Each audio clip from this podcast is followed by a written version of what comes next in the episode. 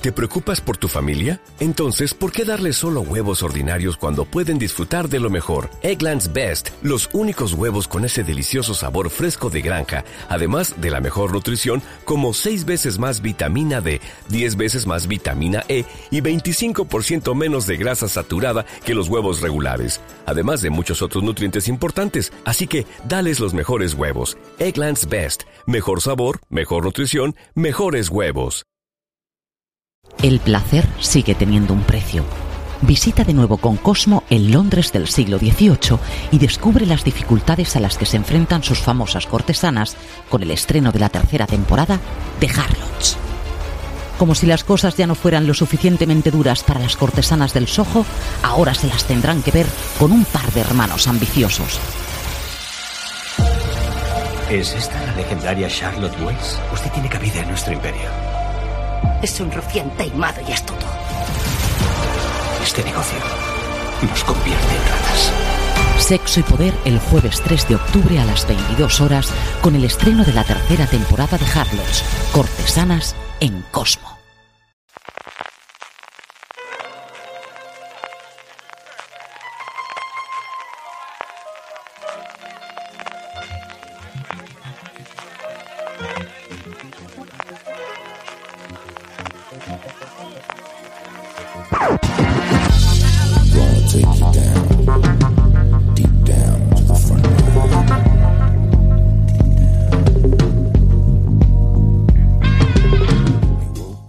Chicos y chicas, bienvenidos a un nuevo programa de Fuera de Series Review, el programa de Fuera de Series donde, bueno, cada semana o cada dos semanas, pero digamos cada semana, analizamos, comentamos y debatimos sobre nuestras series favoritas. Eh, ya sabéis que pueden ser series que, bueno, a lo mejor se emitieron hace ya algunos meses, pero nosotros estamos grabando ahora también en parte porque con esta serie en concreto pasa una cosa muy curiosa que es que eh, se estrenó cuando Juego de Tronos estaba terminando su, emisión, con lo cual pasó un poquito desapercibida en primavera y parece que ahora está recuperándola bastante gente. ¿Qué tipo de serie, qué serie es esa? Perdón, pues eh, os voy a pedir que os vayáis mentalmente a, al condado de Yorkshire, en Inglaterra, situados a mediados del siglo XIX. Pensad una casa campestre, bueno, de gente pudiente más o menos aristócratas rurales ingleses, no de alto copete, pero bueno, que viven bien. Una casa eh, que se llama Shipton Hall y a la que su ocupante más famosa eh, describe como la andrajosa casa de su andrajosa familia, que no es así, pero bueno, ya veremos que así es como, como lo llama Ann Lister, poquito porque ella es un poquito snob, a su hogar familiar Así que de la serie que vamos a hablar es de Gentleman Jack. Y para hablar de ella vamos a estar eh, aquí una servidora, yo soy Marina Such, que soy la redactora jefe de Fuera de Series, y conmigo están dos colaboradoras habituales de Fuera de Series, como son Marichu Olazábal. ¿Qué tal, Marichu? ¿Cómo estás? Pues muy buena, preparadísima para venir a hablar de Ann Lister. Perfecto, perfecto. Y también tengo conmigo a Valentina Morillo. ¿Qué tal, Valen? ¿Cómo estás? Yo estoy muy bien. Hola a todos. Y todas. Y Ann Lister. Y Ann Lister sobre todo. antes, ya sabéis que en estos review, antes de meternos en harina con la serie, pues tenemos como un poquito, unos 15 minutillos más o menos en los que hablamos sobre la serie sin spoilers, ¿no? Os contamos un poco, eh, pues, de qué va la serie, qué tipo de serie es, dónde la podéis encontrar. En el caso de Gentleman Jack, es una coproducción de BBC y HBO, se puede ver en HBO España y es un caso curioso porque, como digo, eh, es la primera serie que HBO en Estados Unidos ha estrenado los lunes. Se estrenó en mayo cuando Juego de Tronos estaba a la mitad más o menos de la emisión de su última temporada. En HBO ha pasado, bueno, tuvo buenas críticas, pero ha pasado más o menos desapercibida. En BBC, donde se estrenó como un mes más tarde, ha sido un exitazo. También se emitió, se emitía los domingos eh, en prime time y ha acabado teniendo una media más o menos de 6 millones de espectadores, con lo cual evidentemente está renovada por una segunda temporada y además es un poquito es otra serie más de esta racha buenísima que está teniendo BBC últimamente en cuanto a éxitos de crítica y de público. Eh, y antes de empezar a, comentar un poco algunos aspectos de, de, Gentleman Jack, lo que yo quería preguntar a Marichu y a Valen es ¿qué os ha parecido en general esta primera temporada sin spoilers? Marichu. ¿Cómo la has visto? Una maravilla. A todo aquel que le gusten las series de eventos cotidianos del siglo XIX, le molarán. Tiene esa cosa de orgullo y prejuicio que te enteras de mil, pues eso, de mil intimidades de cómo funcionaban las familias inglesas pudientes en el XIX. Y es, es un gustazo de serie. Eh, Valen, ¿cómo la has visto tú? A mí me ha encantado. Tenía muchas ganas de verla desde que me enteré del proyecto. Primero porque era Sally Wainwright, que yo soy súper fan, y nos quedaremos sin Happy Valley seguramente, pero por esto ya me compensan. No importa que no vuelva Happy Valley porque me ha dado Gentleman Jack. Y ya que Marichu destaca que para la gente que le gusten los dramas del siglo XIX, yo voy a decir lo contrario, porque yo no soy ningún, no soy seguidora habitual del género, que estaba viendo, ¿qué series he visto yo de época? Que son muchas, ¿verdad? Pero yo he visto, solo he visto eh, Downton Abbey, básicamente, y Alias Grace no sé si cuenta, que creo que ya era siglo XX, así que no. Y gente que le gusten las buenas series en general, los personajes, o sea, si, si sois personas a las que os puede apasionar un personaje, en cuanto veis a la eh, Lister de Suran Jones, os quedaréis enamorados. Y luego cuando vamos conociendo ese personaje que es tan épico y que era tan necesario que conociéramos su historia, porque la verdad es que es una de esas que podemos no conocer, pero eh, vale tanto la pena porque fue una mujer, eso que dices adelantada a su tiempo, es que es adelantada a nuestro tiempo. Eh, podía haber nacido perfectamente ahora y ojalá hubiese nacido ahora, que habría tenido las cosas un poco más fáciles.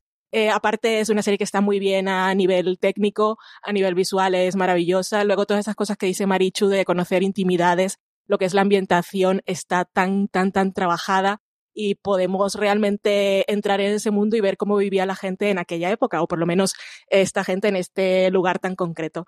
Y mm, es muy entretenida, eh, es un drama y también tiene momentos que te encogen un poco el corazón, pero lo que quiere hacer la autora o la creadora en todo momento es hacerle un homenaje a ese personaje y para ello me imagino que se toma algunas licencias y, me parece fabuloso. Es una gran serie, son pocos episodios y la verdad es que vale mucho la pena si no la habéis visto. Yo, mira, estoy, yo es verdad, estoy con Valen en que sí es un drama de época, pero es un drama de época un poco diferente de los que estamos acostumbrados a ver. Eh, sobre todo por el ritmo que lleva, porque es una serie que va lleva un ritmo muy enérgico, su protagonista es muy enérgica, va caminando a toda pastilla, a todas partes, no tiene tiempo para perder con, con nadie, ella no, no tiene tiempo que perder, ¿no? Directamente. Entonces la serie sigue el, ritmo, el mismo ritmo que lleva Ann Lister. Y luego es verdad que eh, es una serie de época, pero Sally Wainwright no la trata como una serie de época. Hay que formalmente hay varias cosas que a mí me parecen interesantes de la serie, algunas las comentaremos en la parte con spoilers, pero esto, sobre todo, esa decisión de que eh, Suran Jones rompa la cuarta pared, que hable a cámara en bastantes momentos de la serie. Además, todas las veces que ella habla a cámara, creo que son diálogos que están extraídos casi literalmente de los diarios de, de Ann Lister. Porque tenemos que comentar que la serie está basada, como bien ha dicho Valen, en una la vida de una persona real, que es Ann Lister, que realmente fue una terrateniente inglesa que existió de verdad eh, en el siglo XIX eh, realmente ella eh, era lesbiana, realmente era la heredera de, de, todas las tierras de su familia y ella quería llevar las tierras como las llevaban pues todos los demás aristócratas rurales ingleses, ¿no? Lo que pasa es que estaba mal visto en su caso porque ella era una mujer y dejó millones y millones de, de palabras escritas en unos diarios muy voluminosos en los que contaba su vida, contaba cómo funcionaba eh, llevar una hacienda de esas, de esas características y luego tenía una parte escrita en código, un código que al parecer mezclaba el álgebra, el griego y alguna otra cosa más, en la que en esa parte contaba sus relaciones sentimentales y sexuales con mujeres nobles de la zona, que es donde está la parte más jugosa, como que dice, no, el morbo, el morbo. Y la serie está eh, basada en, en, estos diarios. Pero lo que yo quería preguntaros esto de esa decisión que toma Sally Wainwright de, eh, de que Ann Lister de vez en cuando hable a cámara. Porque luego veremos que no es la única que mira a cámara, ¿no? Pero la decisión de Ann Lister de que hable a cámara, de que esté como hablando, hablándonos a nosotros directamente, que le ha ganado muchas comparaciones con Fleabag, por ejemplo, eh, ¿Qué os parece a vosotros esa decisión? Porque hay, sé que hay espectadores que al principio les choca un poco, ¿no? Que de repente eh, Ann Lister se ponga a hablarte a ti directamente. Eh, Marichu, por ejemplo. A mí me parece que es una buena decisión, es un carácter muy fuerte, es una serie, no es una serie, es un carácter que tiene mucha retranca y mucho sentido de, del humor un poco retorcido. Y creo que el, el gestito de dirigirse a cámara y hablar acerca muchísimo y genera mucha complicidad con un personaje que es completamente distinto al entorno que tiene. Yo, yo, he visto como una cosa como muy cómoda que hace además, pues, pues eso, que, que junto con todo aquello que le han dado a Ann Lister, que, que, que sea una serie al final muy ágil en la que te ves súper metido desde el principio, pese a ser una cosa que, que, bueno, que es muy distante por todo el entorno del que te está hablando. Y Valen, ¿cómo lo has visto tú? a mí me ha encantado desde el tráiler. Yo recuerdo que tú y yo, Marina, ya quedamos uh -huh. un poco flipadas desde el tráiler. Y es una cosa que un poco dices, oh, no, no es lo que estamos habituados en, en el género, si llamamos al drama de época, pero le, eh, me gusta cuando estos recursos están justificados, porque en el caso de Anne, aparte de que eh, obviamente están aprovechando que eran los diarios y quieren hacerlo más personal, la serie está contada desde su punto de vista, siempre. Entonces tiene mucho sentido que ella rompa esa cuarta pared y a mí me gusta mucho más eh, cuando se utiliza este recurso simplemente la mirada furtiva. Eh, esa que estás viendo, estás viendo lo que yo estoy viendo, que, simplemente decir palabras o contarnos cosas. Pero es que en este caso está tan justificado que aunque alguna persona le pueda chocar porque siempre llegamos a las series y a cualquier obra de ficción llegamos ya con unas ideas preconcebidas de qué es. Y cuando te rompen un poco el esquema, te descolocas. Pero en este caso, yo creo que cualquier persona que sienta esa descolocación eh, se va a entrar enseguida en el juego. Sí, es, es una. Eh, es una eh, decisión muy consciente. Además, eh, es muy consciente, es una decisión que saca un poco a la serie de lo que sería la constricción de los dramas de época. También lo hace elegir a una actriz como, como Suran Jones, eh, porque Sally Wainwright ha comentado varias veces que Suran Jones le parece una actriz demasiado contemporánea para verla anclando un, un, drama de época, pero luego cuando la ves como Ann Lister, dices, es la única persona que podía, que podía interpretar a este personaje. O sea, Suran Jones es una cosa impresionante, es impresionante antes de que nos metiéramos con spoilers, solamente una cosita pequeña antes de terminar, eh, mencionar un poco algo sobre Sally, Sally Wainwright, ¿no? Valen, tú has dicho que eres muy, que eres muy fan. Eh, ¿Nos puedes contar un poco quién es esta, esta mujer, quién es Sally, Wainwright o qué otras cosas ha hecho para, para los oyentes que a lo mejor quieran saber un poco más de ella? Pues esta mujer yo la conocí por Happy Valley, eh, y la verdad es que tengo sus otras obras pendientes, pero si hay algo que deja claro es su, su amor por la tierra que la vio nacer y el conocimiento que tiene de, de esa zona, tan, tanto que puede ambientar allí eh, diferentes tipos de historias. Eh, tenemos la de Scott and Bailey, que aparte estaba Suran Jones, que había trabajado con ella, que esta la has visto tú, Marina, que sí. siempre he tenido ganas de verla por cosas que has comentado tú precisamente y luego tiene la del último tango en Halifax, que dices, puedes hacer tantas series ambientadas en un sitio tan concreto y que queda como poco relevante cuando piensas en, el universo entero. En el universo, madre mía, como si fuera a ser la serie con los de Júpiter. En fin. eh, y eso, es una mujer que es muy talentosa, que eh, siempre, como se puede ver en todas sus obras, eh, le interesa mucho hacer retratos de personajes femeninos que son personajes femeninos complejos y son muy diferentes entre sí. Y son mujeres que a veces, menos Scott and Bailey, que era un poco más, creo que era un poco más ligera, pero no sé hasta qué punto. Happy Valley es una historia que es muy intensa, pero su protagonista también es un personaje que en cuanto lo ves en la primera escena, que es aquella que está dialogando con una persona que está a punto de, de, lanzarse al vacío, de matarse, cometer suicidio, que es una expresión que usamos pero que no está bien. Eh, y, bueno, es una mujer que es muy talentosa, que aparte aquí la vemos dirigiendo, eh, que yo no era, no sabía si había dirigido antes, pero con Gentleman Jack, fijándome en los títulos de crédito, vi que sí y que tiene mucho talento para lo visual, que aparte supongo que le irá bien cuando escribe, ya escribirá pensando en cómo se van a ver las cosas. Pero lo que más destaca en Sally son los Sally, que es amiga mía, eh, son, son sus el retrato de los personajes femeninos, que la verdad es que son todos impresionantes y te enamoran. Mm, yo, Scott and Bailey, eh, yo, estoy deseando que la traiga a alguna plataforma, porque es una serie de policías con Suran Jones, efectivamente, y eh, Leslie Sharp, perdón, eh, y está, está muy bien. Son dos personajes eh, fabulosos. Eh, Marichu, ¿tú habías visto algo de Sally Wainwright? ¿Algo? ¿Antes habías visto Happy Valley, por ejemplo? Sí, yo vi Happy Valley, lo que pasa que la vi como hace, un, yo creo que un porrón de años. Y es de estas series que me gustó muchísimo, me gustó muchísimo ella, y sin embargo olvidé prácticamente la existencia suya. Y, y con Gentleman Jack es como, mm, bueno, amor a primera vista. O sea que le tengo que, echar más ojos a ver que, por dónde para esta mujer, porque es de esos personajes que, que ya te digo, vi Happy Valley me encantó, y sin embargo borré completamente de mi memoria, hasta que la he recuperado ahora con Gentleman Jack, que además yo he visto después de la emisión, o sea que Totalmente outsider estoy. Bueno, es que es verdad que las otras series de Sally Wainwright no han llegado a España. Llegó Happy Valley, que aquí la, ha emitido Movistar Plus, que desde luego es una cosa mucho más seria y mucho más tremenda, con algún, algún, detallito de humor por ahí, pero es bastante intensa. Pero las otras, Scott and Bailey y las Tango en Halifax, aquí no han llegado a verse. Con lo cual, bueno, a ver si se animan, alguna plataforma se anima, las incluye, aunque sea como relleno de catálogo, y las podemos ir viendo por aquí.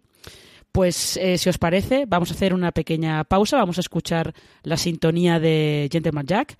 This holiday, whether you're making a Baker's Simple Truth turkey for 40 or a Murray's baked brie for 2, Baker's has fast, fresh delivery and free pickup, so you can make holiday meals that bring you all together to create memories that last. Baker's, fresh for everyone. Free pickup on orders of $35 or more. Restrictions may apply. Choose from a great selection of digital coupons and use them up to five times in one transaction. Check our app for details. Bakers, fresh for everyone. En un mundo donde extraterrestres acechan a los humanos, dos soldados deben esconderse para sobrevivir sin su Old Spice. ¡Cállate! ¡Cállate! Hombre, hueles re feo. ¿Que no te pusiste el nuevo Old Spice Dry Spray con frescura de larga duración? ¡Cállate! ¡Nos van a oír! No puedo. ¡Apestas! ¡Te dije! ¡Se me olvidó el Old Spice! Que en este caso está compuesta por Murray Gold, que lo sepáis, que era el compositor de cabecera de las primeras temporadas del área nueva de Doctor Who. Y, eh, y de Years and Years y de Years and Years, efectivamente, porque colabora mucho con Russell T. Davis. Eh, que por cierto, ahora vamos a empezar con las conexiones. Russell T. Davis y Sally Wainwright escribieron juntos en Coronation Street. Que lo ah, Una de esas clásicas. Así que son colegas. Sí, porque en Coronation Street también empezó Suran Jones. Esto es todo Aquí está todo, todo conectado. Y decíamos que Suran Jones había trabajado antes con Sally Wainwright y también había trabajado Sophie Randall, que es la que interpreta a la otra Anne, que yo no sé pronunciar muy bien la diferencia entre Anne con E y sin, pero la Anne Walker eh, había, había salido en Happy Valley en tres episodios, pero yo la recuerdo que luego la he visto en Peaky Blinders y es un y en Bodyguard. Es un rostro que tengo bastante fijo en mi memoria. Efectivamente. Pues eso, vamos a escuchar la sintonía de Gentleman Jack y empezamos a hablar de la serie con spoilers.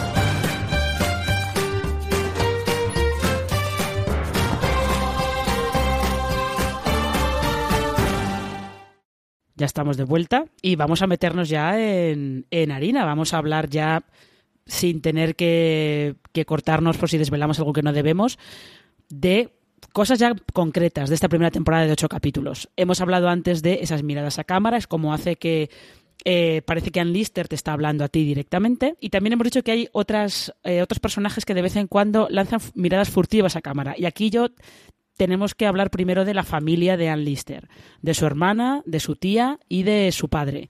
Y yo confieso que eh, lo de Marian, Marian Lister me hacía muy feliz. O sea, cada vez que Marian mira a cámara con unas caras de fastidio de ya está otra vez esta mujer fastidiándome el invento, me hacía muy feliz. Pero muy feliz Además, la primera vez que lo hace es totalmente inesperado, porque ya has entrado en el juego eh, de que es Ann Lister la que te, la que rompe la pared y te mira y de repente están en una escena que están desayunando en casa y está Ann Lister hablando que cuando ves a Ann Lister hablando desde el punto de vista de Marian es como, es que qué pesada, de verdad. y, y Marian en un momento, después de que Ann Lister está diciendo no sé qué parrafada, mira a cámara y yo me reí, pero dije, qué maravilla. Después de eso lo hace un par de veces más, pero es que esa primera vez me tomó tan por sorpresa que me conquistó. Que sepáis que esas, por lo que ha comentado Sally Wainwright, Gemma Whelan empezó a mirar a cámara por diversión, pues lo típico, repetían una toma y en algunas de ellas ella miraba a cámara como de, bueno, vamos a pasar el rato y les gustó tanto que lo dejaron. pues qué bien.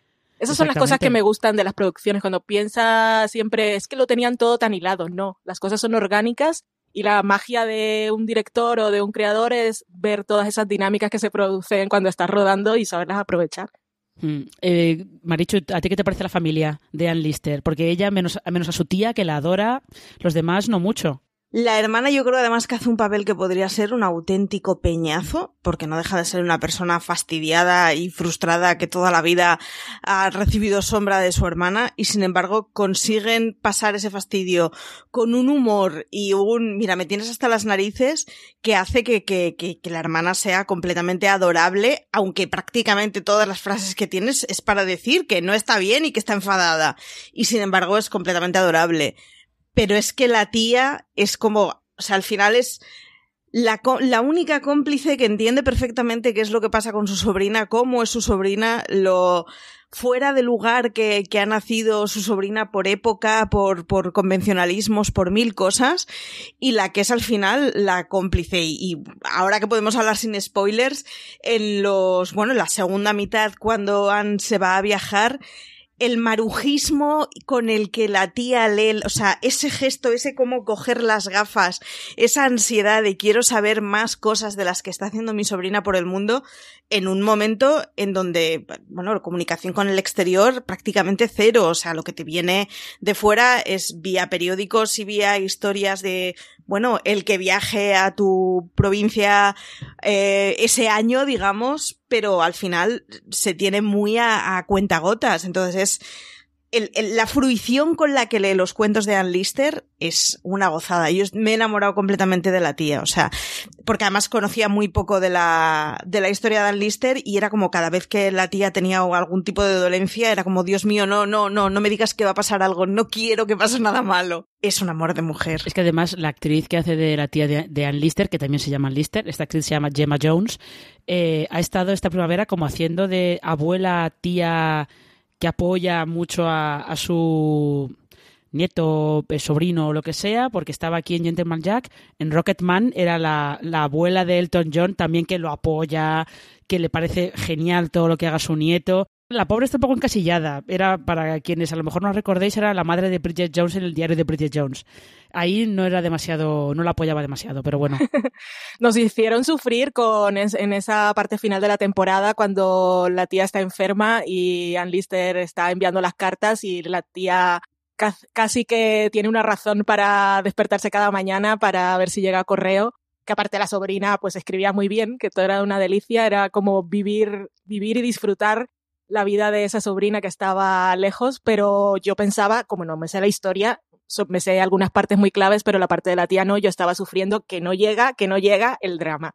Y afortunadamente no, yo lo pasé muy mal, yo dije, no, por favor. Pero es que es, muy curioso porque es verdad que la serie tiene como los tres primeros episodios más o menos, que son como más ligeros, más de jijijaja, básicamente, que son los del cortejo de Ann Lister eh, a Ann Walker. Y luego, sin embargo, a partir del cuarto, cuando Ann Walker eh, empieza a decirle a, a Ann Lister que no, que no puede estar con ella porque tiene ese deber de casarse con el, con el reverendo Hinchcliffe y que no puede y que no puede, cuando descubres por qué siente ese deber de casarse hacia este, hacia este tipo totalmente, no sé ni, ni cómo describirlo. Basura. Eh, sí, basura, esta, basura, esta basura de hombre directamente. A partir del cuarto, la serie como que empieza a dar un giro más hacia el drama, que se, se, acentúa bastante más en el quinto, el sexto y el séptimo, diría yo, ¿no? Pero es muy, muy curioso esa, esa, separación que hay entre un principio como muy enérgico, con mucho ritmo, muy de, ¡ah, qué bien! Oye, qué ligero es todo, qué divertido, qué entretenido. Y después de repente empieza la cosa ahí, empieza la cosa eh, seria, como quien dice. Y en muchos casos es casi por ambiente más que por contenido. O sea, yo eh, la segunda mitad creo que lloré en todos los episodios y en más de uno lloré preventivamente. o sea, el rollo ese, o sea, la, la, primera vez que la tía hablan de, de, de, pues las llagas en las piernas y tal, yo, o sea, me puse a llorar como una madalena, como una madalena en plan, a esta me la matan, a esta me la matan. ¿Qué está pasando? Nada. Una señora mayor en un ambiente como es el que es, en un siglo en el que es el que es, pues tiene dolencias. Bueno, pues ya estaba Marichu llorando porque, oh, Dios mío, a esta ya me la veía en una cajita de pino. Y luego no, luego es final feliz. O sea, es mucho de tono. Yo he hecho más de un lloro preventivo. me hace gracia lo del el lloro preventivo. Tal cual. Está bien, está bien pensado. Eh, pero yo hay una cosa que sí que quería, lo que antes hemos comentado de que formalmente es una serie que toma unas decisiones bastante interesantes, sobre todo sobre cómo cuenta la historia de, de Ann Lister, o más bien cómo retrata a Ann Lister, porque viendo cómo, cómo enfocan muchas veces a Ann Lister en medio de la naturaleza, eh, o cómo la enfocan sobre todo al final, la escena final, eh, el reencuentro final de, de, las dos Anne ahí en la mina, en, en la cima de la colina y todo, eh, está tratada como un, no como una heroína romántica, sino como un héroe romántico.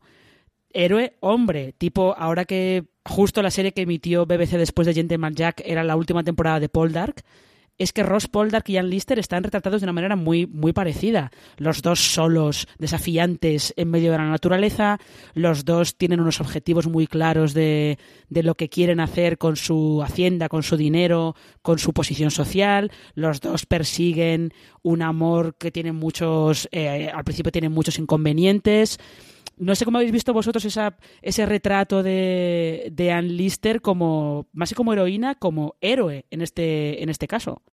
Cristina Domenech, en un hilo que tiene magnífico que os pasaremos luego en el enlace, lo definía como formas victorianas de masculinidad paternal y controladora. Además es que me lo he anotado cuando lo he leído esta mañana. Porque, porque es verdad, hay más de un momento que de hecho la forma que tiene de relacionarse con Ann Walker es muy de eh, ven bajo mi ala que soy yo quien se encarga de, de bueno, de, de, ejercer el control sobre la familia que vamos a, a entablar tú y yo, ¿no? Y, y, sí que hay muchas cosas que son eso de comportamiento de hombre. Y de hecho, una de las cosas que decía Cristina es que, que le gustaba mucho que en, en la sintonía inicial hubiera eh, muchos guiños a la forma de vestirse masculina, porque es una cosa con la que Ann Lister estuvo pues negociando toda la vida y experimentando hasta tener su propio estilo. O sea, sí que tiene muchas cosas que reflejan la serie que, no es una mujer masculina. Tiene ciertas formas de comportarse sociales que son de, del caballero de, de alta alcurnia, del siglo de, de, de, buen bolsillo del siglo XIX. Y es sobre todo eso, el, la masculinidad paternal que decía Cristina Domenech, el, el manejar a Walker en muchos momentos como no te preocupes, eres una mujer débil, vengo a cuidarte, vengo a, a, a darte seguridad. Y la llegada de esa escena final realmente es muy de señorita con vestido mucha en agua y un sombrero súper historiado viendo a su héroe por fin en el final en el que se pone el sol y se besan románticamente y todo tiene un final feliz, ¿no? Es, es bueno, es, es mucho del carácter que han querido dar en la serie y que por lo que parece además corresponde mucho a la realidad. O sea que a mí me ha parecido una gozada, sobre todo porque se aleja. Yo, pasa una vuelta más que la idea de, de, una lesbiana masculina que se puede tener de finales, o sea, de, del siglo XIX. Es una cosa más compleja que eso y, y es una cosa preciosa, pero que debía ser dificilísimo de, encar de, encarar. En algún momento, de hecho, en la serie hacen referencia al, bueno, yo hago como si todo me entrara por un oído y me saliera por el otro, pero me doy cuenta de lo que se dice, me doy cuenta de las risas, me doy cuenta de las miradas, ¿no? No tuvo que ser fácil. No, desde luego que no. Y, y bueno, esto todo es, es bonito cómo queda y la verdad es que es un acierto siendo la serie, el tipo de serie que es, el género que es y lo que estamos acostumbrados, que realmente todo es un constructo social. y ella rompió todas las convenciones de aquella época que decían lo que era masculino y lo que era femenino, lo que era un hombre y lo que era una mujer, que hoy en 2019 ya sabemos que todo eso es un invent. Y, pero, pero es bonito cómo la serie encuadra y cómo enmarca precisamente para, para mostrarnos que, vale, si has estado acostumbrado a ver este tipo de imágenes siempre como el, el caballero el héroe, como decía Marina, comparándolo con Paul Dark, pero es precioso ver a dos mujeres porque no tiene nada que ver con uno sea masculino y lo otro femenino porque no, no existe. Hola. esto es una cosa curiosa, ¿no? Yo esto, si os interesan estas, estas dicotomías entre lo que se está contando y cómo se está contando, porque al final Gentleman Jack te está contando de una manera convencional una historia poco convencional. Eh, hay una película que se llama El profesor Marston y la Mujer Maravilla, que habla sobre eh, el creador de Wonder Woman, el profesor Marston, que no está muy claro si tuvo una relación de poliamor, pero puede que sí, con su mujer y con eh, un estudiante de la universidad donde él daba clase, ¿no?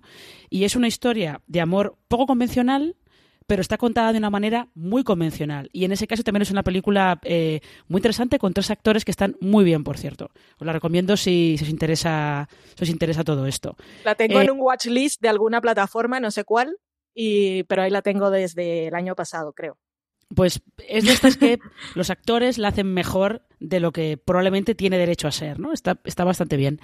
Ya que estábamos hablando de justo lo que estaba comentando, lo estabais comentando ahora, de que eh, Ann Lister adopta determinadas convenciones sociales asociadas a, a los hombres en el siglo XIX, en la época, creo que esta es época eduardiana, no es aún época victoriana, eh, por la reina Victoria sube al, poder un poco más un poco más tarde. Estamos aquí como en 1840, no 40, no 1832, sí. 1834 por ahí. Pero aquí lo que también está bien es, aparte de cómo se retrata a Anne Lister, cómo se retrata su personalidad y cómo se muestra eh, la manera en la que ella utiliza esas convenciones sociales asociadas al hombre para, para manejar sus negocios y su día a día, eh, creo que también merece la pena que hablemos de cómo la serie maneja a Anne Walker y específicamente los problemas mentales o la enfermedad mental que sufre Anne Walker.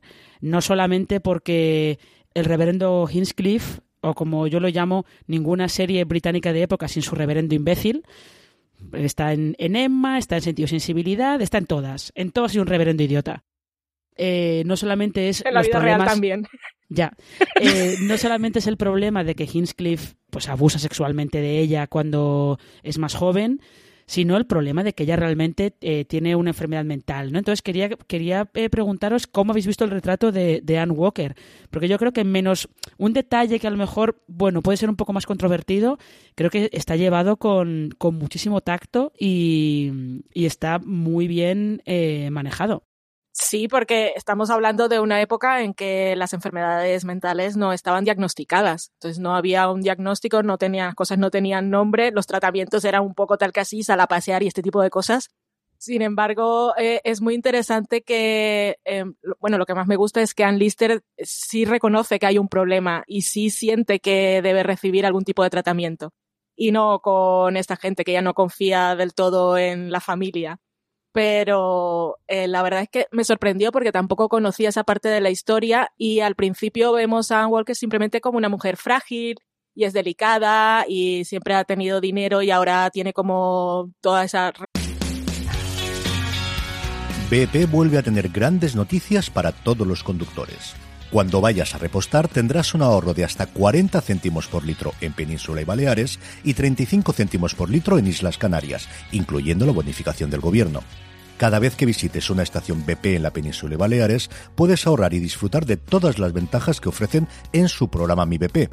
Y si lo haces desde Canarias, podrás disfrutarlas a través del plan Dino BP. Así que ya sabéis, BP nos lo pone fácil para ahorrar al máximo estés donde estés.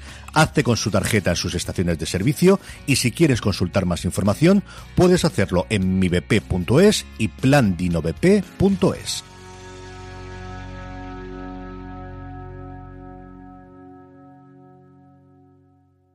This holiday, whether you're making a Baker's Simple Truth turkey for 40 or a Murray's Baked Brie for 2, Baker's has fast, fresh delivery and free pickup, so you can make holiday meals that bring you all together to create memories that last. Baker's, fresh for everyone. Free pickup on orders of $35 or more. Restrictions may apply. Choose from a great selection of digital coupons and use them up to five times in one transaction. Check our app for details. Bakers, fresh for everyone. Responsabilidad o gente que se puede aprovechar de ella, pero no había yo pillado desde el principio, no nos lo habían mostrado, que, que había algo más, que tenía algún desajuste químico en el cerebro. Pero la verdad es que está muy, muy bien tratado y que la parte del reverendo es que es tan horrible. Eh, y eso, eso también me gustó cómo lo, cómo lo trató la serie cuando se lo cuenta Ann Walker a Ann Lister. Es que podían tener un nombre diferente. Eh, porque hay que decir el apellido siempre. Y Ya, es es que súper si no-. Es que si no este paso hay que, hay que hablar de AN 1, AN 2 o algo, o algo por el estilo. Eh, pero bueno, cuando en ese episodio que tú escribiste sobre ese episodio en concreto, Marina, en la web, que os recomiendo que lo leáis porque está muy bien, me, me hubiese gustado escribirlo a mí, de lo bien que lo hiciste, em, eh, es que está tratado con, con mucha sensibilidad y de todas las cosas que podía seguramente haber contado la serie, de toda la información que tienen de, de Ann Lister, eh, me pareció bastante destacable que se hubiese centrado en, en esos momentos y en esos detalles. Y la verdad es que a mí me parece que lo hace muy bien, sobre todo teniendo en cuenta lo que se podía pensar eh, en aquella época, porque es hace dos siglos, hace más.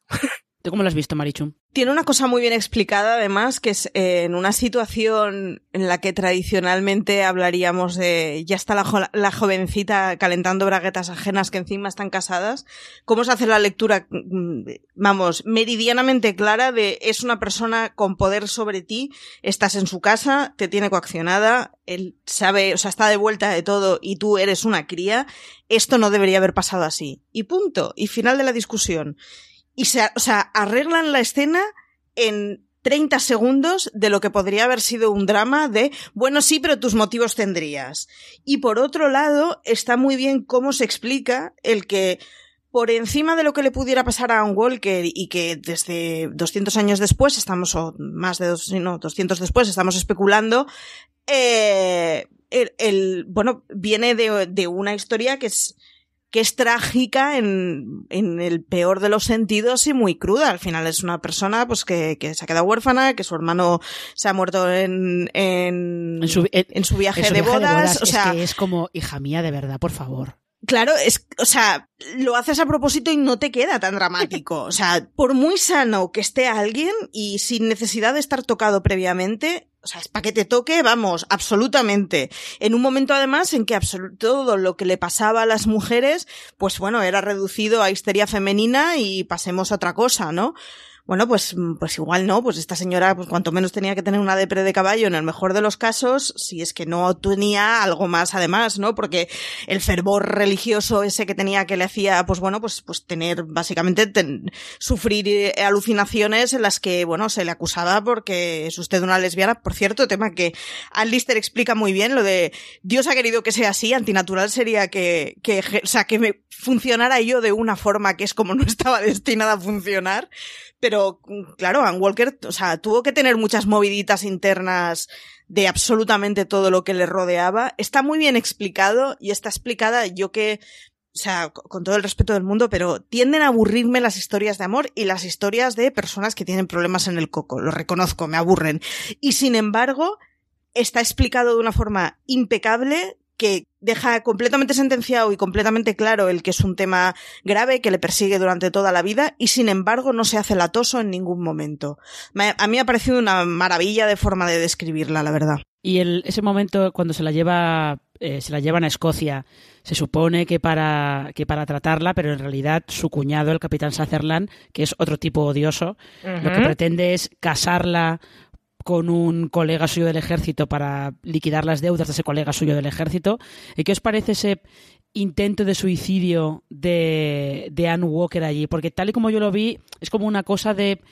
eh, no lo piensa mucho, ¿no? Es como un impulso así de repente y luego se, se queda de... Bueno, no sé qué acabo de hacer, pero acaba de pasar algo muy serio. ¿Cómo veis eso? Porque yo sí que leí algunas, algunos comentarios de espectadores que se habían quedado como un poco de... "Uf, os lo podríais haber ahorrado esto. Pues no sé yo si te lo puedes ahorrar o no. Al final eh, podemos verla casi como cuando a una persona la, ya, la internan en un centro psiquiátrico contra su voluntad o un centro psiquiátrico que no tiene las mejores formas del mundo. Es una persona que está aislada, que tiene, tiene problemas que no le han sido diagnosticados, que no está recibiendo tratamiento, que se siente sola, que puede tener paranoia, podemos tener todos, que te sientes atacado, que ella se sentía que igual me está, se están aprovechando de mí y luego tenía todo su conflicto, quiero a Anne, pero esto no es lo correcto o voy a tener problemas. Yo creo que es, eh, para mí me parece una reacción que puede tener una persona en sus condiciones, es condiciones mentales y las condiciones en las que estaba viviendo en ese momento. ¿Te lo podías ahorrar? Pues seguramente, pero igual esto no fue licencia dramática y sí ocurrió de verdad. Que no lo sé. Bueno, y que, a ver, que estamos hablando de un momento en el que no hay teléfono ni correo electrónico y te meten en el culo del mundo en un poblado a estar bajo el control de tu cuñado, un señor al que no conoces de nada, porque así funcionaban muchos de los matrimonios de la época, y en la que lo único que se te ve que tienes de valor tú es que tienes pasta pues cómo caray huyes de eso. Quiero decir, es, es algo bastante cercano, por no decir literalmente, a una sentencia carcelaria de por vida, ¿eh? O sea, no tiene que ser nada fácil enfrentar una situación así en un momento en que no tienes margen de maniobra porque no puedes huir, que caray hace una mujer soltera de su estatus social en esas épocas corriendo por el mundo y que no es Ann Lister que está aventura, o sea, que está acostumbrada a correrse aventuras ella sola, que haces en un momento en que como mujer no, no tienes ningún tipo de independencia legal y de independencia para absolutamente nada. O sea, a mí no me, no sé si es una licencia o no, pero me parece del todo verosímil dentro del, del, retrato que nos están marcando y es que el retrato es canalita fina, ¿eh? Que su hermana se casó voluntariamente y tiene miedo de su marido y se puede dar con un canto en los dientes porque por lo que vemos hay otras que están mucho peor, ¿eh? Hombre, la situación es... Tenemos, tenemos esa subtrama con el, con el arrendatario, que ahora mismo soy incapaz de acordarme de cómo se llama, Hardcastle, creo. Eh, el arrendatario, este borracho que maltrata a la familia y al que al final el hijo mayor se lo da de comer a los cerdos. Parece que eso parece que lo haya sacado de... que lo sacara de Aníbal. Sí. Pero sí, tenemos, poco, tenemos poco esa comparación entre, entre ese arrendatario borracho que maltrata a la mujer y el otro tipo de maltrato que, sufre la hermana de Ann Walker con, con, su marido, que lo que pretende es tenerla en casa teniendo muchos hijos y él pues dedicarse a sus cosas, e intentar sacar el dinero a, a su cuñada y sí, es un poquito, es un poquito despreciable, la verdad, este hombre. Bueno, y que al final es un tipo de retrato que cuando lees obras del 19, bueno, iba a decir obras del 19 de Inglaterra, pero porque es, o sea, no sé, supongo que suceda lo mismo en otros lugares, pero yo, suele ser el entorno que me gusta al final leer cosas. Al final es que es así, o sea, una mujer vale tanto como la pasta que tiene o la dote que tiene. Entonces, bueno, eso y sus capacidades reproductivas son las dos cosas que hacen que una mujer pueda ser interesante. Pues al final, pues, ¿qué quieres que te diga? O sea, es una lotería que el pollo que te toque sea un, un, cínico y un despótico como es el cuñado o que sea un borracho maltratador como ocurre con el de los cerdos, ¿no? Que en fin, bendita caidita a los cerdos. Y las ganas, con, con las ganas que nos quedamos, yo me atrevo aquí, me arriesgo y hablo por las tres y, y por más gente, supongo, de, de, ver a la hermana de Ann Lister también saliendo de allí.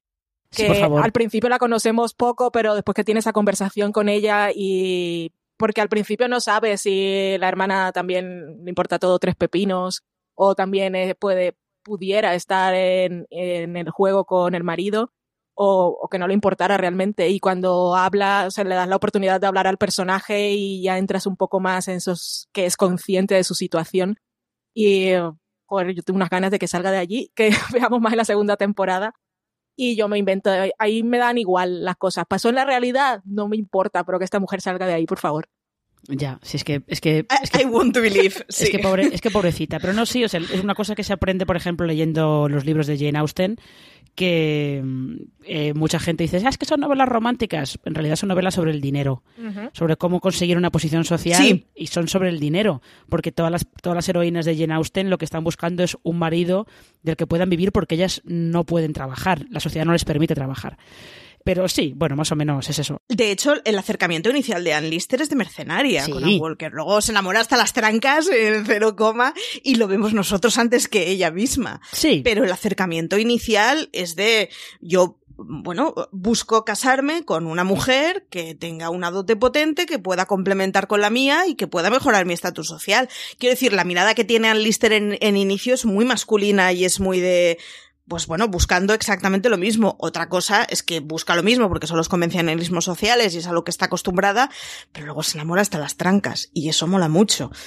Pero el arranque es el que es. Claro, pero es, eh, es la manera en la que los matrimonios se, se montaban en, en aquella época, en aquellas, clases sociales. Eh, tú buscabas eh, alguien que te aportara dinero, te aportara buena posición y lo organizaban tus familias. No es que fuera, ay Dios mío, te amo, te adoro, me quiero casar contigo. Amor a Bueno, primera vista. Pero tienes, pero tienes dinero, porque si tienes dinero, entonces sí que sí que esto puede salir bien. Sí, hay Esto un sí cortejo. eh, toda la, la- todo el, el retrato de Ann Lister es así, hay un cortejo, ella es la seductora y también ha seducido a una cantidad de mujeres de la zona. Eh, es que el retra- es que Ann Lister me gustaría tanto que fuera mi amiga.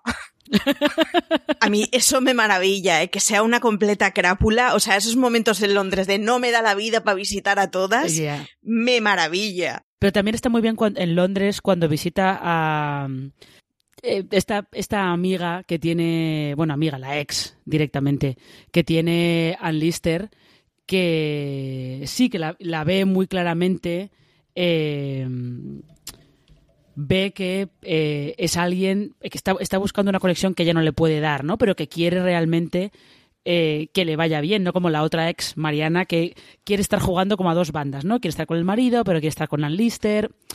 Es un poco, eh, yo creo que esos personajes ayudan también para que veas un, el código moral, entre comillas, que tiene Ann Lister, ¿no? Que es un poco de yo no quiero ser la amante, que te ayuda también a, a verlo.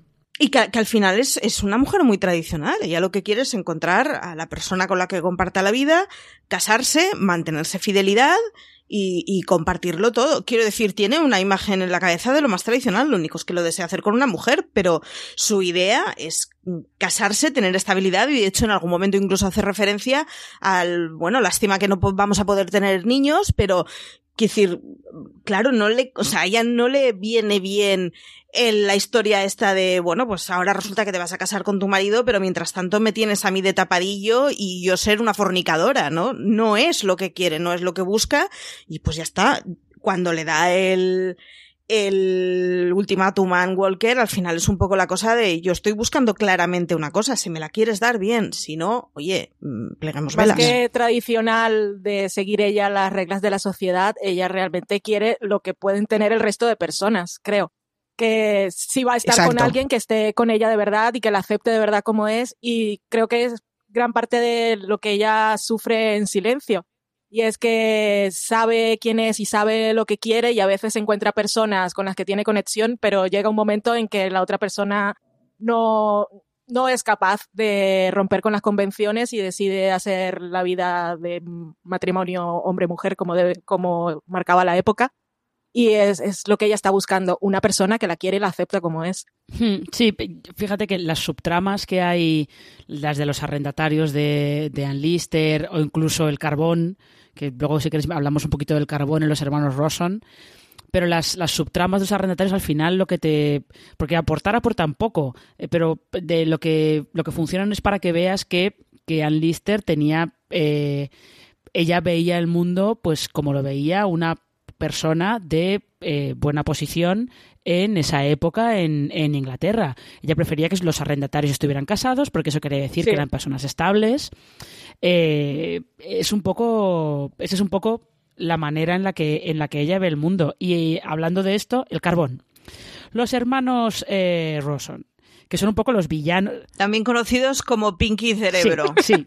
Son, Porque vamos. son un poquito villanos de telenovela. Ahora, también os digo que la madre me parece genial. La madre me parece genial. Sale pero poco, ¿eh? Pero cuando sale te deja huella. Deja sentencias, sentencias para recordar.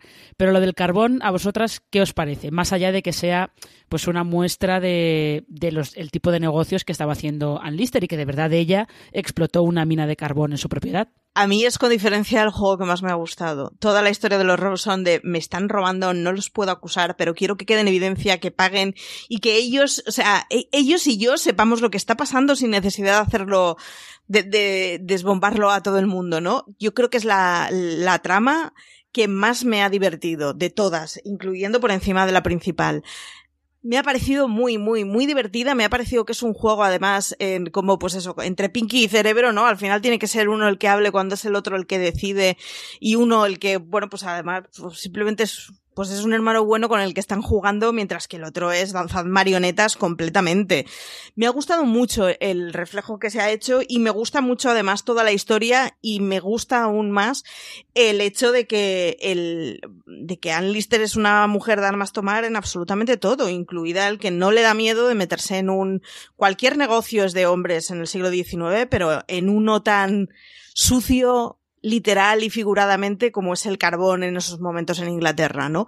Yo lo he gozado muchísimo, me he reído mucho, me gusta mucho la complicidad que tiene con los dos ayudantes que le van, pues eso, con, la mano derecha y con el que le va haciendo las cuentas el tipo de reuniones, el tipo de conversaciones que se tienen y creo que es para los que no somos especialmente fans de las historias de amor y nos gustan estas historias que te hablan de amor, pero This holiday, whether you're making a Baker's Simple Truth turkey for 40 or a Murray's Baked Brie for 2, Baker's has fast, fresh delivery and free pickup, so you can make holiday meals that bring you all together to create memories that last. Baker's, fresh for everyone. Free pickup on orders of $35 or more. Restrictions may apply. Choose from a great selection of digital coupons and use them up to five times in one transaction. Check our app for details. Bakers, fresh for everyone. Hablando otras cosas, es uno de los grandes alicientes para ver la serie, pero es que yo lo he gozado mucho. ¿eh? No es lo que más he disfrutado yo. no, eh, me parecía importante porque era una faceta de Ann Lister, que era la parte de mujer de negocios en territorio masculino. Y era interesante también cómo ella no, no tomaba las decisiones a la ligera, luego al final arriesga un poco más de la cuenta pero se intentaba, bueno, se preparaba con, porque no es tampoco una mujer que crea que lo sabe todo. Se preparaba con este señor su ayudante, me gustaba, mis momentos preferidos era cuando se reunía con ellos y comenzaba a decir números, que tenía muy claro lo que costaban las cosas y, y ese, eso, eso me gustaba. Pero no era la parte que más disfrutaba. Mm, tenía miedo por el perrete, porque Ah, el señor también. malo llevaba un perrete y yo dije, vale, al final es el único ser que, que le interesa en el mundo y entonces va cuidando al perrete cuando se baja del carruaje y le tira monedas a los niños a la cara. Es, es que es tan detestable. Y, y bueno, también nos muestra cómo la gente con poder y sobre todo los señores con poder, pues en esa época y hoy en día también siempre se salen con la suya. Porque aunque tengas pruebas o pudieras tener pruebas, nunca, nunca puedes contra ellos. Efectivamente. Además es algo así como Dios, porque al final es un tío que maneja leyes y Sí. banco. Pues ya me dirás tú que más, o sea, le falta además ser cura, porque para controlar la sociedad completa Sí. es una cosa de decir, hostia, es como Dios en la tierra este señor. Más que como Dios, como Dios en la tierra, porque luego te dicen que él que es un poco borrachín. Pero si además encima fuera mujeriego, ya sería como Berlusconi en Halifax. Socorro. Directamente. O sea, es un, es- sería un poquito en ese plan. Eh, tenemos que ir cerrando este review, pero antes de cerrarlo tenemos que hablar del último capítulo, por supuesto. Y tenemos que hablar de ese final feliz, más o menos abierto, pero final feliz eh, en el caso de que no hubiera habido segunda temporada, a ser si, Sí. se hubiera terminado aquí, es un final que está muy bien. Eh, hemos hablado mucho antes de, pues eso, de cómo esto sigue un poco las convenciones de las historias románticas románticas eh, del romanticismo, además, ¿no? Esto, este final es un poco como cumbres borrascosas, pero con sol. Y con, personaj- y con personajes menos, menos imbéciles que en Cumbres Borrascosas, que me caen todos fatal. Todos. Son para matarlos a Ya todos. ves. Eh, pero eso, quiero que, que me comentéis cómo veis vosotras ese último episodio, porque yo sí que creo que el último diálogo, el diálogo que tienen ellas dos en, en lo alto de la mina, maneja muy bien la evolución que han tenido los personajes, ¿no? Como Anne Walker adopta o consigue tener un poco de voluntad propia, ¿no? Consigue hacer algo por sí misma y cómo Ann Lister eh, deja ver que, pues que también es un poco vulnerable, ¿no? Que no es el... Yo leí una crítica americana que decía que era como, si- como Han Solo en el siglo XIX. Y te, te deja, te deja ver un poco que ella tiene un corazoncito, ¿no? Cuando le dice al Walker eso de por favor no me hagas daño. ¿Cómo habéis visto vosotras esa, ese último episodio? Muy chulo y además hay una cosa que me gusta mucho y es que se supone que Ann Walker es una tipa súper débil hasta que te das cuenta de que la tipa lleva diciendo que no permanentemente toda su vida a un montón de trapas que quieren mangarle absolutamente todo lo que tiene. Me parece que es, un final muy chulo y en mi cabeza me va a pasar lo mismo que con Big Little Lies, que he visto la segunda temporada y la he gozado, pero es la segunda temporada de algo que no conozco, como quien dice, porque para mí la primera temporada es única y me va a pasar lo mismo con esta. En mi cabeza no va a haber más temporadas. Veré la segunda temporada y la gozaré, pero será un punto y aparte completamente. Creo que es un final muy redondo, muy bonito, en el que todo acaba suficientemente abierto para que nos podamos figurar qué es lo que pasa. En mi cabeza todo es súper feliz, ya os lo aviso. Y, que yo honestamente lo, lo habría dejado tal cual está.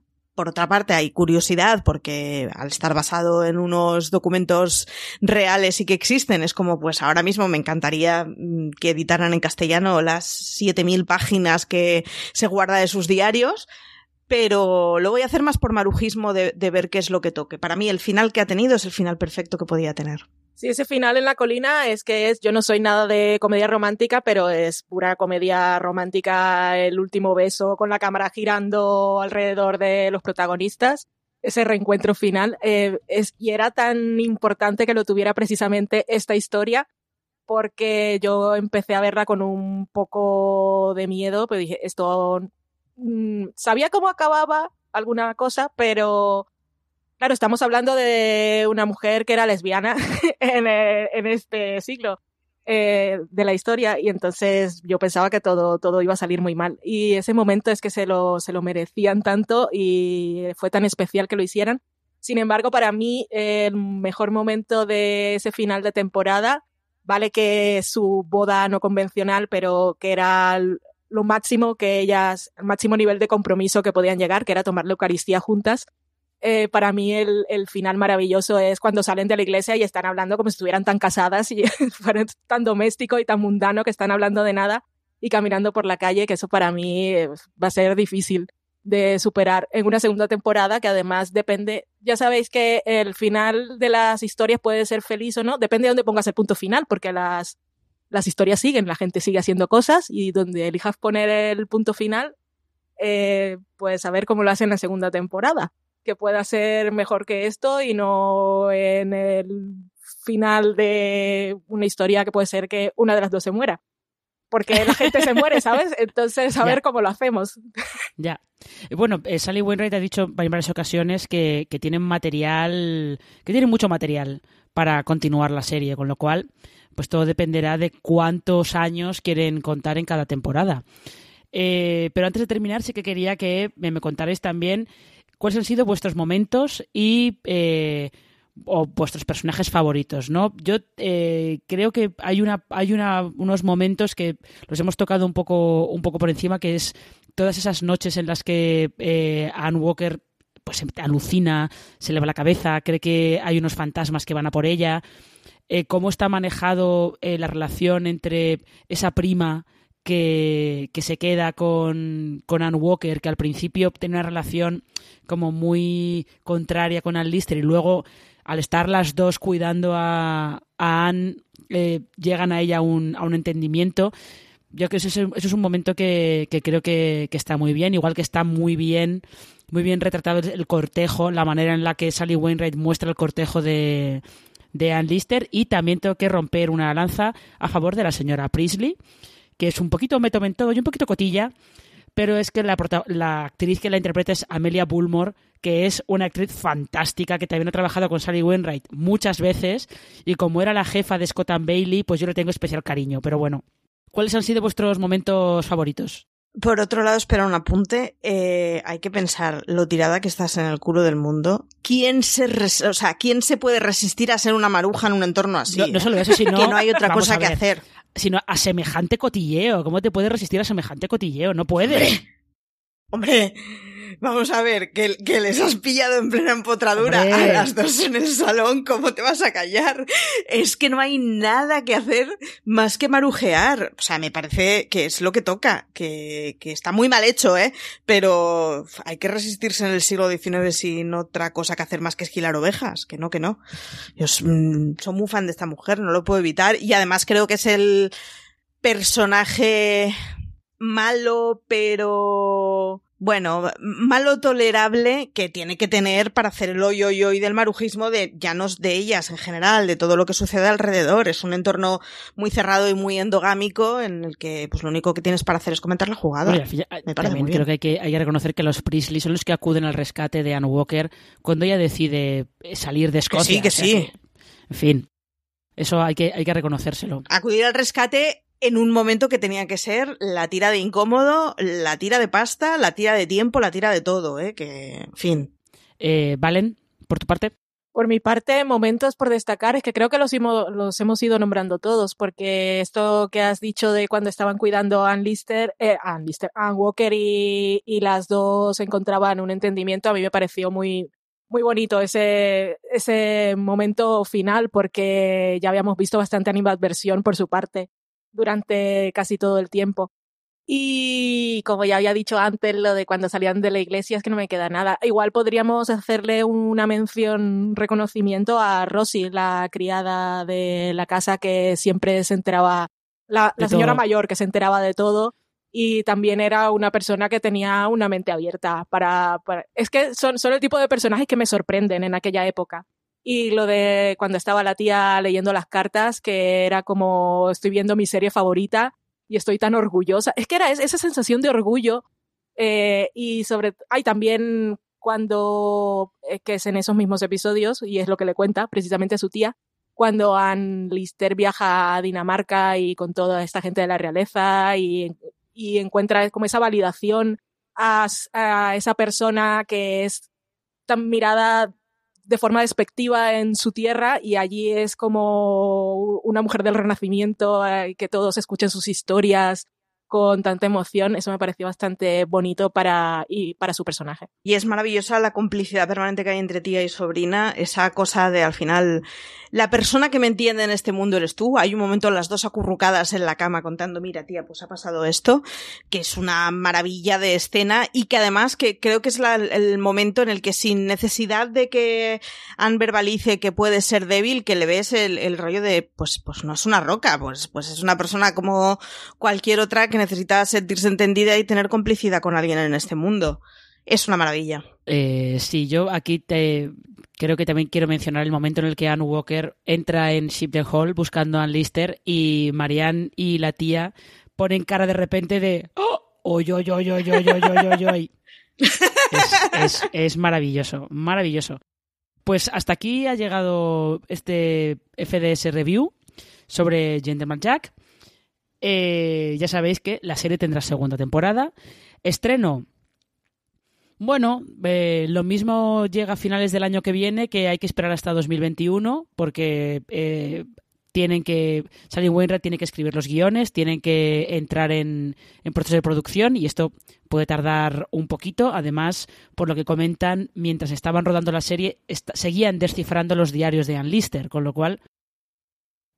Echad cuentas que probablemente habrá que esperar hasta 2021 para poder ver esta segunda temporada pero yo creo que con esto hemos dado un, repaso a la que yo creo que es, una de las series de- del año. Es una serie que yo creo que merece la pena ver, que ha pasado, pasado un poquito desapercibida, probablemente por eso, porque se estrenó cuando Juego de Tronos estaba terminando y ahí Juego de Tronos se lo come todo. Pero merece la pena, merece la pena verla, sobre todo eh, por ver la que yo creo que es una de las mejores interpretaciones femeninas del año, que es esta de Suran Jones como, como Ann Lister.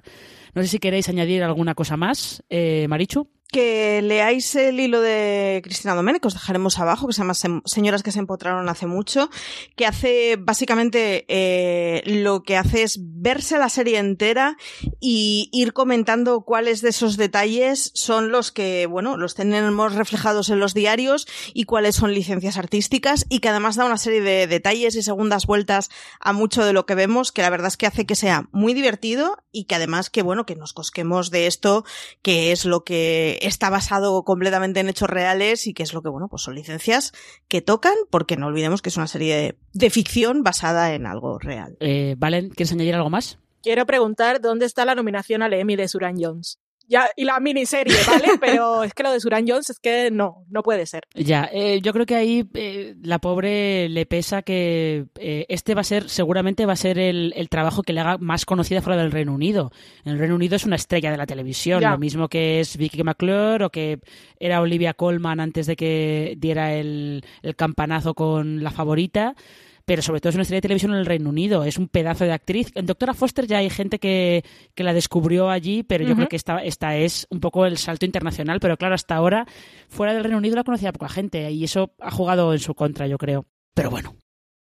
Pues nada, eso os dejaremos eh, en las notas del programa, os dejaremos el enlace a ese hilo de Cristina Domenech en Twitter, os dejaremos también algunos enlaces a, temas que hemos ido eh, publicando sobre Gentleman Jack en la web y nada más. Eh, lo único que nos queda es eh, despedirnos. Recordaros que podéis encontrar más contenido de fuera de series, no solamente en la web fuera de series.com, sino también en nuestro canal de Telegram, telegram.me barra fuera de series, y que tenéis nuestro canal de podcast para suscribiros a, todo lo que queráis, para escuchar reviews, los resúmenes de noticias de la semana en streaming, grandes angulares, lo que queráis. Lo podéis encontrar en Apple Podcast, eBooks, Spotify o en cualquier reproductor que utilicéis para escuchar podcast solamente buscando fuera de series. Así que eh, nada, Marichu Valen, muchas gracias por estar con nosotros eh, en este programa. A ti, siempre. A ti por pastorear, ¿no? eh, y ya está, con esto nada más. Eh, nos despedimos hasta otro, hasta otro programa. Hasta más ver.